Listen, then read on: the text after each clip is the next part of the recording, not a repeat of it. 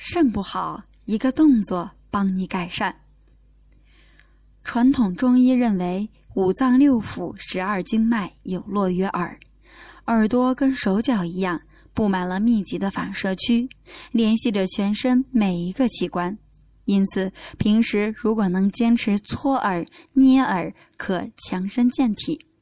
下面我们就来听一下怎么做吧。第一，常搓耳廓可养颜。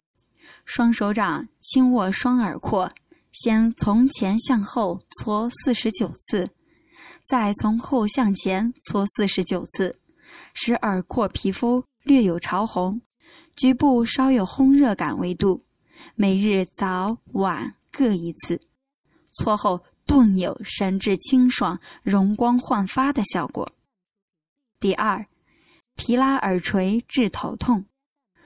双手食指放耳屏内侧后，用食指、拇指提拉耳屏、耳垂，自内向外提拉，手法由轻到重，牵拉的力量以不感疼痛为限。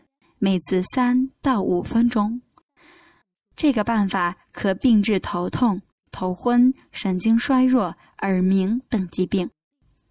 第三，提拉耳尖可退热，用双手拇指、食指夹捏耳廓尖端，向上提揪、揉、捏、摩擦十五到二十次，使局部发热发红。